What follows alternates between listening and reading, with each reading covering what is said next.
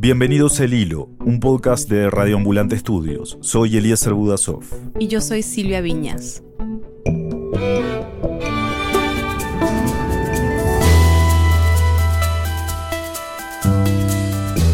Muerte de George Floyd de 46 años en manos de la policía de Minneapolis continúa causando coraje e indignación en todo el país. Millones de personas reclaman justicia tras la muerte de Floyd. Falleció cuando estaba esposado, mientras suplicaba poder respirar, mientras un policía blanco lo inmovilizaba poniéndole las rodillas sobre el cuello. El asesinato de George Floyd ha desatado una ola de protestas contra el racismo y la brutalidad policial en Estados Unidos, pero también en México, Brasil, Francia, Inglaterra y otros países con una larga historia de persecución y violencia policial contra minorías. Hoy, el racismo y la brutalidad policial llevan a Estados Unidos a un punto de quiebre y ponen bajo la luz una larga historia de abusos en América Latina. Es 19 de junio de 2020.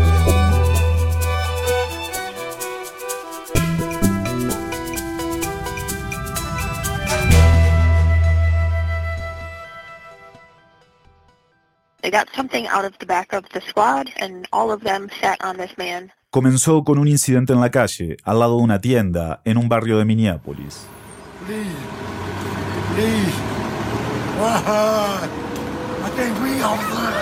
Pocos minutos después, George Floyd estaba muerto y en cuestión de días el país iba a cambiar para siempre.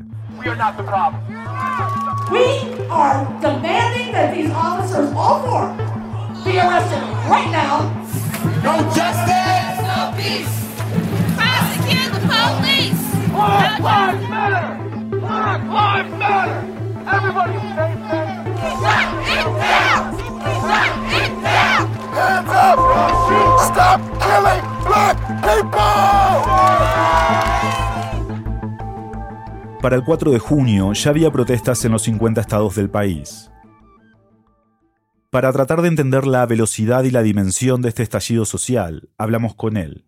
Mi nombre es Eduardo Bonilla Silva y soy sociólogo. Trabajo en la Universidad de Duke en Carolina del Norte, en Estados Unidos. Y llevo haciendo trabajo en el área de relaciones raciales y étnicas, fundamentalmente en Estados Unidos, pero también un poco en América Latina y un tanto de movimientos sociales desde el 1993. Eduardo, esta no es la primera vez que hay protestas en Estados Unidos luego de la muerte de un afroamericano a manos de la policía. ¿De qué manera ha sido diferente esta vez? Bueno, la diferencia primero es el contexto inmediato, una pandemia, una crisis económica severa, y como decimos en Puerto Rico, esto pica y se extiende. Videos como el del asesinato de George Floyd o el de Eric Garner exponen tácticas policiales que son conocidas entre las comunidades afroamericanas la diferencia en las políticas de vigilancia no es nueva, solo que ahora es más visible. Por ejemplo, si la policía actuara violentamente contra todo el mundo, habría los vídeos de, policías matando a blancos. Y piensa, cierra los ojos y piensa, ¿cuál fue el último video que notaste donde matan a un blanco? Para Eduardo y muchos de los que llenaron las calles en decenas de ciudades estadounidenses, la muerte de George Floyd no fue un caso aislado, sino un ejemplo más de la forma de actuar de una maquinaria policial racista y cada vez más militarizada. Yo sí creo que la policía actúa racializadamente, ¿ves? Y de hecho, la realización de la policía afecta no solo a los policías blancos, pero también a los policías latinos y negros, ¿ves? porque la selección, el training de estas personas es dentro de un sistema racializado donde los sujetos peligrosos somos nosotros, los negros, los latinos, los afroamericanos. ¿ves? Pero volvamos a ver las condiciones que hicieron que esto estalle ahora. El asesinato, el linchamiento de George Floyd sucede en un momento donde están las condiciones propicias. Mucha gente con el tiempo en las casas, los jóvenes fuera de la escuela, etcétera. Algunas de estas condiciones que menciona Eduardo tienen que ver directamente con la pandemia. Recordemos que los afroamericanos, a pesar de que conforman solo 13,4% de la población, representan casi el 60% de las muertes por coronavirus en todo el país. La información limitada que, que ha dado el gobierno sugiere que la mortalidad de los afroamericanos y de los latinos y de los indios es entre, lo menos es de dos veces mayor hasta cuatro veces mayor que los blancos. Entonces el argumento que utilizan, que los que quieren eh, defender el, sistema social racial. El alegato que dicen es, eso es porque ustedes tienen precondiciones médicas. Pero Eduardo dice que lo que explica que los afroamericanos y otras minorías tengan más problemas de salud no son cuestiones culturales o biológicas, sino las consecuencias de un racismo estructural. Porque la congregación de gente en los guetos, sin trabajo, sin supermercado, sin parque para recreación, eh, con contaminación ambiental. Y varios factores más que hacen que el virus impacte más duramente a las comunidades afroamericanas en Estados Unidos. Pero si tú me dices, ok, ya se sabe que la mortalidad de los latinos, afroamericanos e indios es dos, tres, cuatro veces más grande, entonces uno presumiría que el gobierno estaría haciendo intervenciones específicas para eliminar esta situación. Pero más allá de las recomendaciones generales de usar mascarilla, lavarse las manos, mantener distancia social, la realidad es que no han hecho nada. O sea, la muerte de George Floyd llega en el contexto de una pandemia que ha sido particularmente cruel con la comunidad afroamericana. Pero si vemos las protestas, las imágenes que se han publicado de cada rincón del país, también se nota que las manifestaciones son muy diversas. Según Eduardo, esto tiene que ver con un cambio de actitud generacional. Ha habido un cambio que nosotros los sociólogos, nosotros los científicos sociales no hemos apreciado mucho, un cambio que, fue difícil de medir en, la, las encuestas, ¿ves? Y es un cambio en la, actitud de la juventud blanca, ¿ves?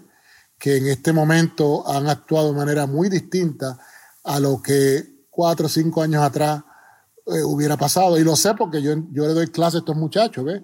Y he visto el cambio, ¿ves? Lo, lo que había una, esa disyuntiva entre padres y abuelos y los hijos que no están viendo el mundo de manera distinta, ¿ves? Y el resultado es notable.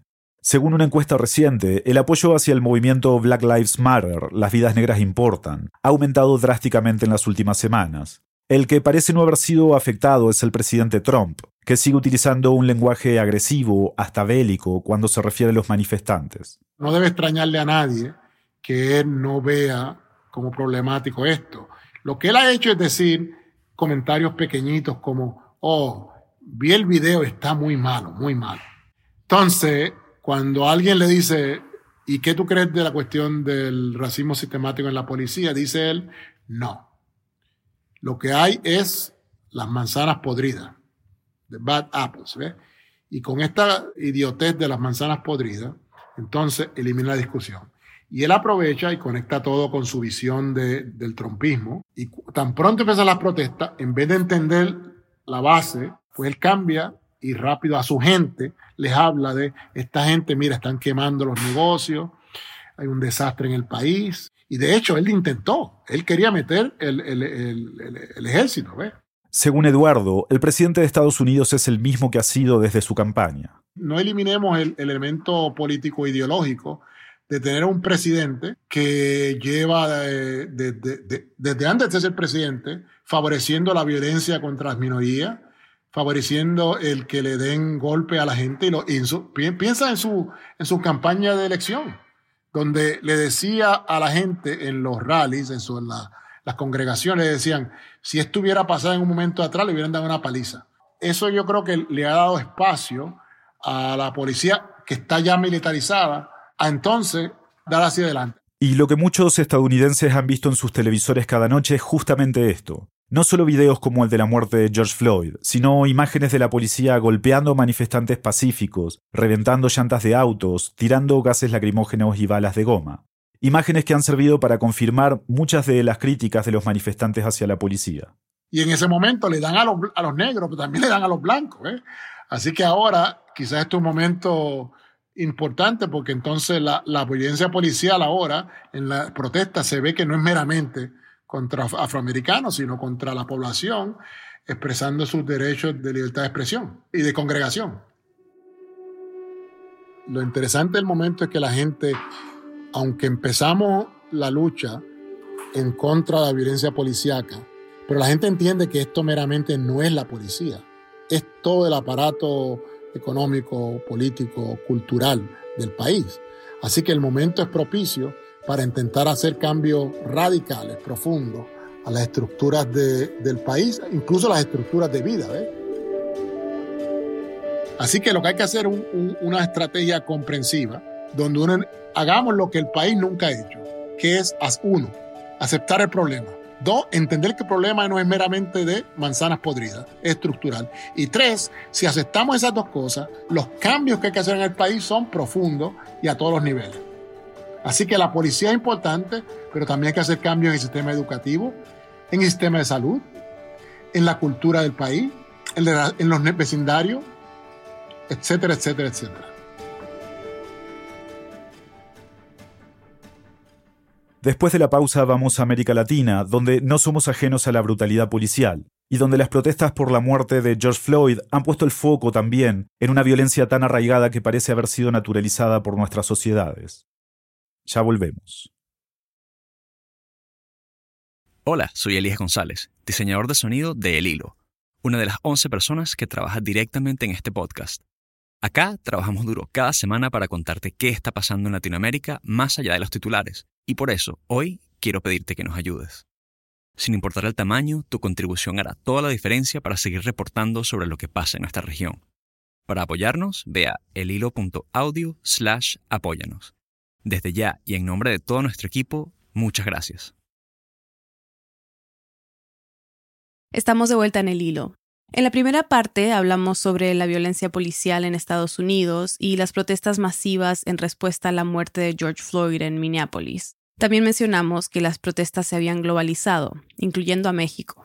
La policía de Jalisco, un estado en el occidente de México, confirmó que un hombre de 30 años murió tras ser detenido por los oficiales de la policía municipal. Ha causado absoluta y justificada indignación. Giovanni, de 30 años y de oficio albañil, fue detenido, según algunas versiones, por no usar cubrebocas. En Guadalajara, Jalisco, continúan las protestas por la muerte de Giovanni López, quien fue detenido y entregado muerto a sus familiares. El 5 de mayo, Giovanni López murió por un golpe en la cabeza, horas después de que la policía lo detuviera. Según testimonios de sus familiares, lo habrían torturado por tres horas.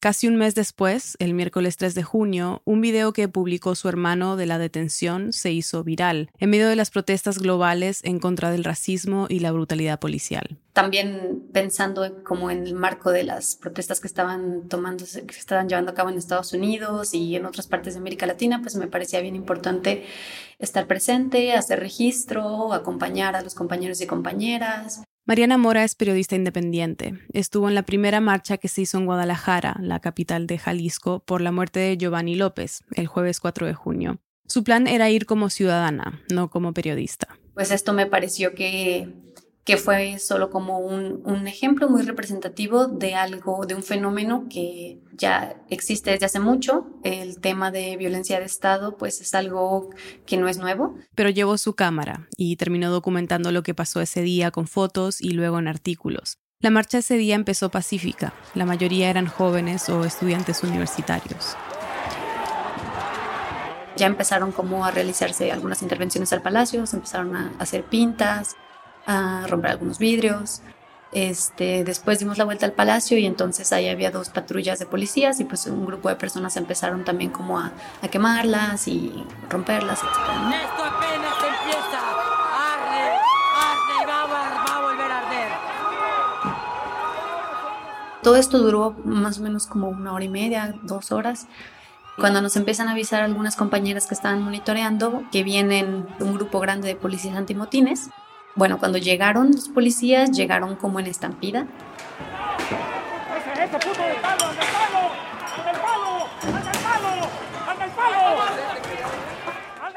También los policías que estaban adentro del Palacio de Gobierno salieron de inmediato con sillas en las manos, con extintores, tomaron palos de madera que encontraron en la calle y pues bueno, eso hizo que se dispersara mucho la, la manifestación. Y entonces ahí empezaron las detenciones arbitrarias. Mariana vio varias detenciones de manifestantes, como la de un chico que dice que estaba simplemente caminando a su lado. Me acerqué a tomar una foto y un grupo como de cinco policías me empujó contra la pared y me, golpeó en el pecho y me dijeron que me retirara y bueno, ahí tuvimos como un enfrentamiento y, y ya algunas personas se acercaron y ya con eso eh, pues los policías se fueron y, fueron a, atormentar a otra persona. Los que veían estas detenciones grababan con sus celulares, les pedían a los detenidos que gritaran su nombre para avisar por redes sociales. Ese día detuvieron a 28 manifestantes y se habló de desaparecidos porque no se sabía dónde estaban todos. A pesar de lo grave de los eventos del jueves, lo que vendría al día siguiente sería peor. ¿Cómo quedaron los ánimos después de esa protesta y toda la represión que hubo? Bueno, claro, después de la, después de la represión del jueves, muchos manifestantes, incluso muchos de los que no habían ido a la protesta del jueves, decidieron ir el viernes a una manifestación que se convocó esta vez en la Fiscalía de Jalisco, en la puerta, para exigir la liberación de la gente detenida el jueves. Elena Reinas, periodista del país, lleva seis años en México. Me explicó que el hecho de que los detenidos hayan sido llevados directamente a la fiscalía fue algo muy polémico. Porque la fiscalía al final es un órgano, bueno, investigador. Lo lógico es que las detenciones se produzcan por la policía municipal y que se sigan los procesos correspondientes. En este caso, los policías que detuvieron a los manifestantes eran policías ministeriales. Hay varios cuerpos policiales en México. La policía municipal, estatal o federal son policías que cumplen labores de seguridad pública, que ves, por ejemplo, a bordo de patrullas. Pero la ministerial es una policía investigadora, que obedece a órdenes de la Fiscalía del Estado. Y hay que recordar que la Fiscalía de Jalisco, como en general muchas fiscalías del país, es un órgano, bueno, eh, que se ha acusado muchas veces de corrupción, de vínculos a veces con el crimen organizado. Es un órgano bastante oscuro al que en general en Guadalajara y en muchos estados de México, cuando se remite a la policía ministerial o a los judiciales, como les llaman, pues es, es es bastante, o sea, te da miedo. O sea, el, hecho de que te detenga un policía ministerial no es lo mismo, no tiene las mismas connotaciones que cuando lo hace un policía municipal o incluso federal. Entonces, la manifestación del viernes estaba convocada para las 6 de la tarde.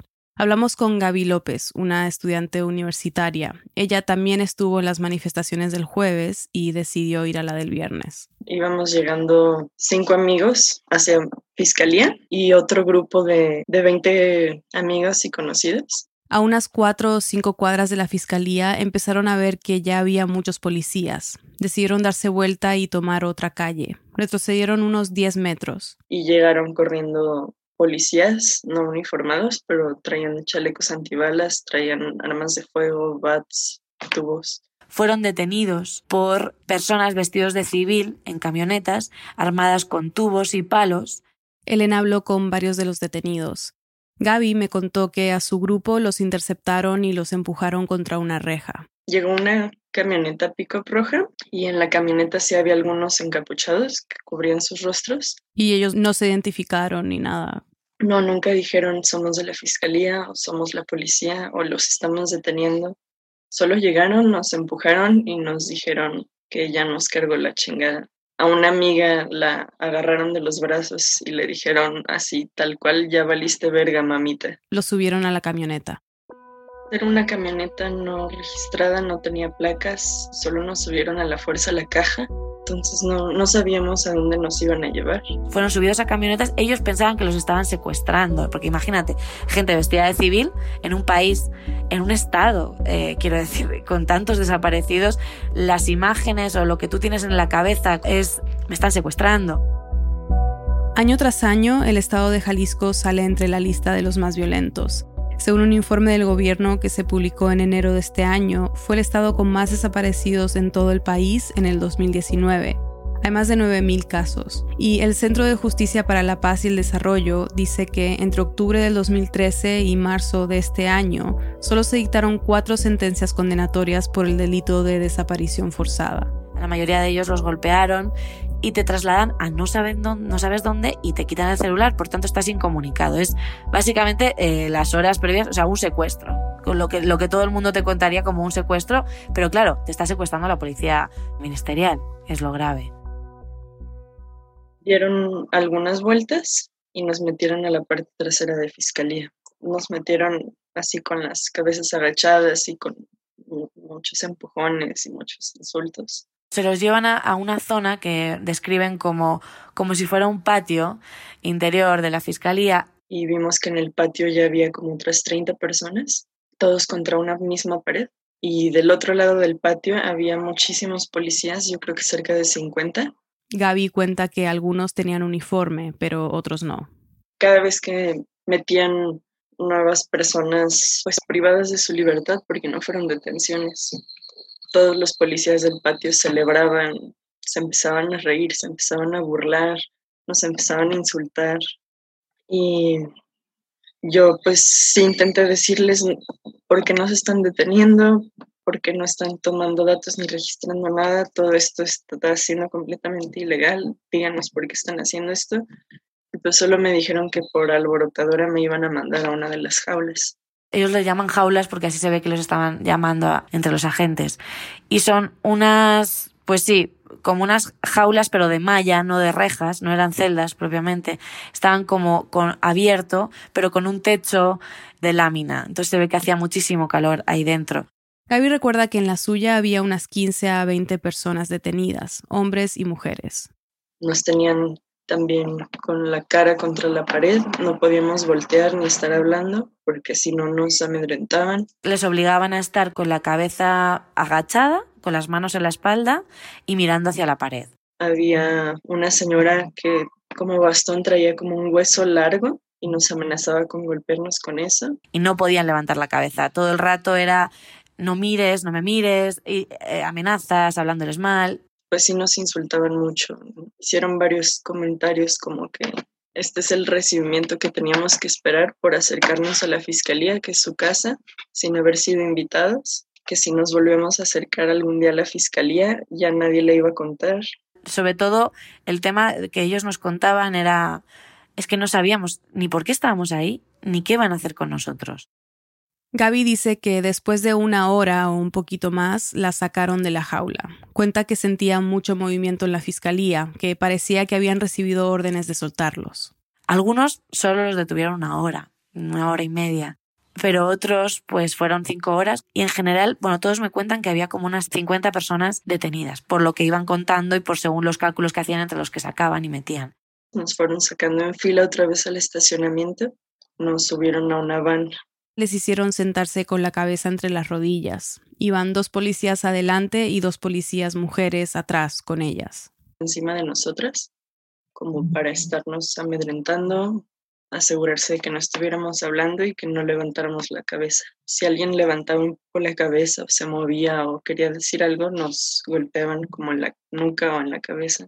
Ya nos empezaron a dar vueltas y pues creo que ese fue el momento en el que me dio más miedo. Y entonces empieza el terror de ¿y ahora qué van a hacer con nosotros? Porque al menos antes sabía que estaba dentro de la fiscalía, pero cuando nos sacaron no teníamos idea de dónde nos iban a llevar. ¿No? Porque una cosa es que te detengan, no sabes por qué, porque no has hecho nada, pero otra cosa siempre es qué va a pasar contigo y el miedo de mi familia sabe dónde estoy, mi familia sabrá algún día dónde estoy, porque es que esas cosas aquí el miedo ya no es solo que te maten, sino si alguna vez tu familia va a saber dónde estás, ¿no? O si estás muerto. Gaby dice que en el camino les decían cosas para asustarlas, para causarles pánico. Nos empezaban a decir que, que nadie sabía dónde estábamos, que ya no la íbamos a contar. Empezaban como a bromear entre policías, a decir, a ver, ¿y qué hacemos con ellas? Pues es que les podemos hacer lo que queramos, ya las tenemos, nadie sabe que las tenemos aquí. Y empezaron a decir, bueno, las tenemos que soltar, pero vamos a soltarlas en un lugar donde estén solas y ya no se puedan regresar. Y les dicen además, las vamos a soltar aquí en el basurero para ver si les dan un susto y aprenden. Podríamos dejar en basureros, en la carretera Zacatecas. Pero sin móvil, sin nada, a las afueras de, de Guadalajara. Pues yo en ese momento solo no, no sabía qué hacer. O sea, dije, pues sí, sí es cierto que nos van a dejar en una carretera. Empecé a pensar en todas las posibilidades de cómo, cómo regresarnos cómo intentar estar seguras y ver cómo encontramos a las otras. Las empezaron a bajar de dos en dos, con la cabeza agachada y con las manos en los bolsillos. Y dijeron que cuando nos bajaran teníamos que tener la cabeza agachada por un minuto y no podíamos voltear porque si volteábamos nos iban a matar. A Gaby la bajaron con una chica que no conocía. Y después de un rato ya levantamos la cabeza y vimos que sí estábamos como en las orillas de la parte poblada del Cerro del Cuatro, que es un una colonia periférica al sur de la ciudad. Gaby dice que sintió alivio cuando vio que estaban en una parte poblada, pero también tenían miedo de que llegara otro auto y las levantara. Llegaron a una tiendita donde les prestaron un teléfono y pudieron llamar a su familia para avisarles que estaban bien. Encontraron a otras chicas y juntas tomaron un taxi, tratando de volver por el camino que pensaban que habían recorrido para buscar a otras. No encontraron a nadie más. Yo, después de seis años cubriendo todo este tema de desaparecidos, nunca había podido hablar con alguien a quien hubiera desaparecido y hubiera aparecido. Y la verdad es que creo que tiene un valor muy grande los testimonios de estos chicos porque al final, siempre que desaparecen a alguien, es el mismo modus operandi. O es una detención extraña porque se equivocan en una calle X o van a su casa y nunca hemos podido conocer el testimonio de alguien a quien la policía o alguien de la autoridad lo habían detenido. Y creo que por eso deberíamos escuchar el testimonio de estos jóvenes porque refleja una práctica más o menos habitual en este país y muy grave en un país con más de 60.000 desaparecidos. ¿Y cómo fueron los siguientes días para ti una vez que ya regresaste, estabas en tu casa? Pues los siguientes días fue ya empezar a tener mucha ansiedad y paranoia y miedo de que nos estuvieran buscando. Una amiga le contó que esa misma noche que regresaron a casa, a las 3 de la mañana, fueron a la casa de sus abuelos a buscarla. No sabe quién o cómo consiguieron esa dirección. Además, vive con sus padres. Otro amigo le contó que estaban llamando a sus contactos para preguntar por él. Decían que era para devolverle el celular. Insistían que les dieran su dirección para llevarle el celular, pero Gaby dice que eran llamadas a la una de la mañana.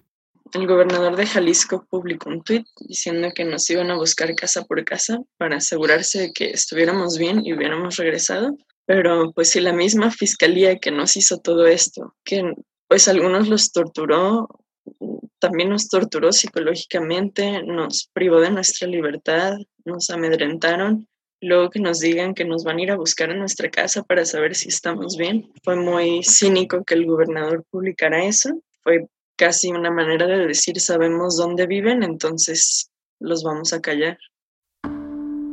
Gaby dio su testimonio por escrito a la Comisión Nacional de Derechos Humanos, pero no quiso ir en persona. Sus amigas, que habían ido, le contaron que para ellas fue incómodo e incluso sintieron que las estaban revictimizando.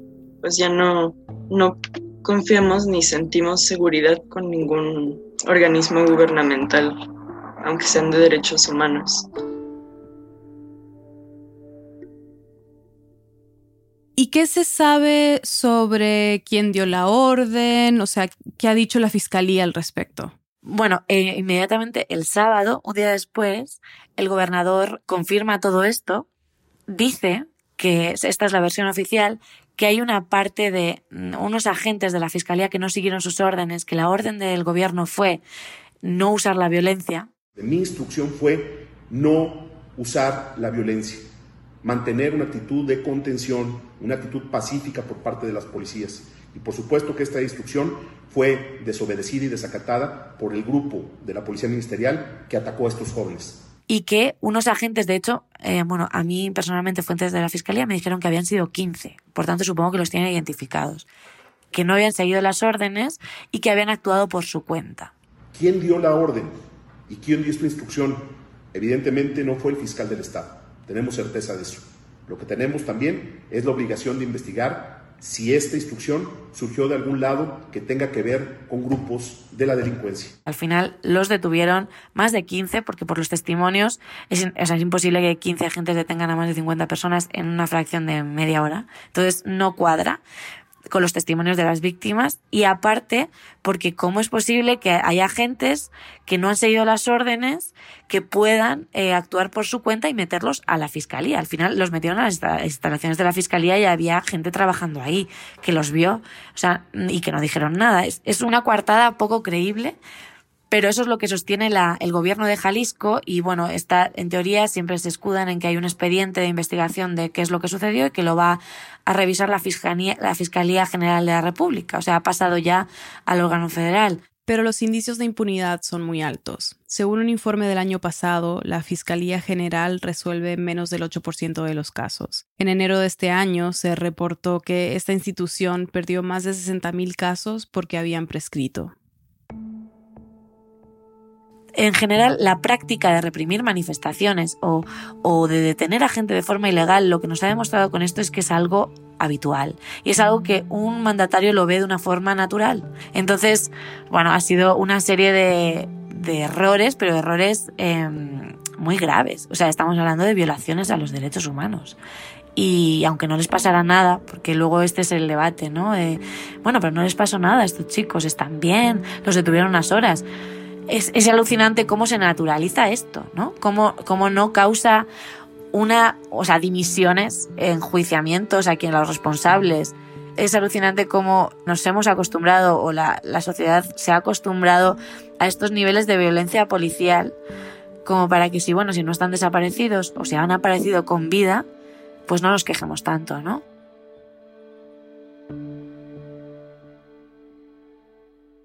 El sábado 6 de junio, el mismo día que el gobernador Alfaro publicó su video en Twitter diciendo que su instrucción fue no usar violencia, hubo más detenciones después de una manifestación.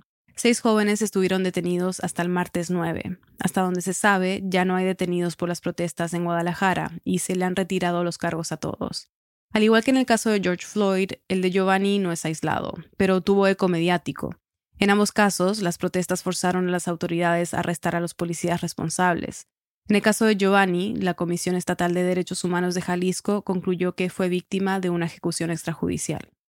Esta semana, el presidente Trump firmó una orden ejecutiva que presenta algunas reformas a la policía, como la creación de una base de datos de oficiales con antecedentes de abusos dijo que se prohibirá la maniobra de sujetar por el cuello a los sospechosos, a menos que la vida del oficial esté en riesgo. Mientras tanto, las protestas continúan por tercera semana consecutiva. Según reportes periodísticos, en este periodo la policía ha utilizado gases lacrimógenos para reprimir a los manifestantes en 99 ciudades. Hoy serán manifestaciones en Washington, Atlanta, Nueva York, Tulsa y otras ciudades para protestar contra el racismo y la brutalidad policial, pero también para conmemorar el fin oficial de la esclavitud en Estados Unidos.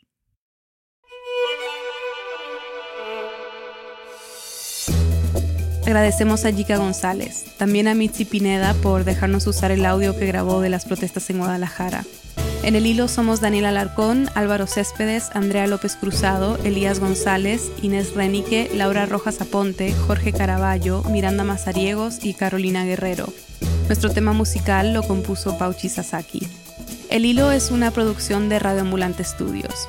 Gracias a nuestros compañeros de Radio Ambulante por todo su apoyo y gracias a los oyentes que se han unido a nuestro programa de membresías. Su apoyo es crucial para que podamos seguir narrando las noticias de América Latina.